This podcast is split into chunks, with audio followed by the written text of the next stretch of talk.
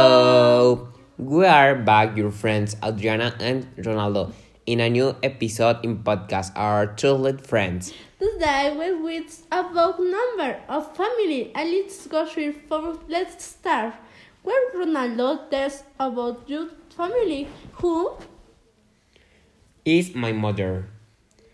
what do you for a living, She is a pastry chef. what do you like uh, to do, She likes to ride horses and cook. what do you bother to do, Clutter bothers him. how skills do you hire, Her skills are riding horses and cooking pastry. what habit do you know, His most common habits are riding horses and going for a walk. tell me about bad characteristic of person. A good characteristic is that she knows how to write well, and another bad is that she is angry. Adriana turn to tell is about your relative. Who is? My cousin, What do you do for a living? she is an trust and mother. What do you like it to do?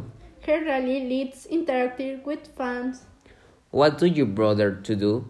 Doing things disordered butters ham I love. What skill do you highlight? Handle yourself very well. I'm fronted the camera. Okay, what habit do you more? Lead a life with a loader and survey idea. Oh, very good. And tell me a good and bad characteristic of the person.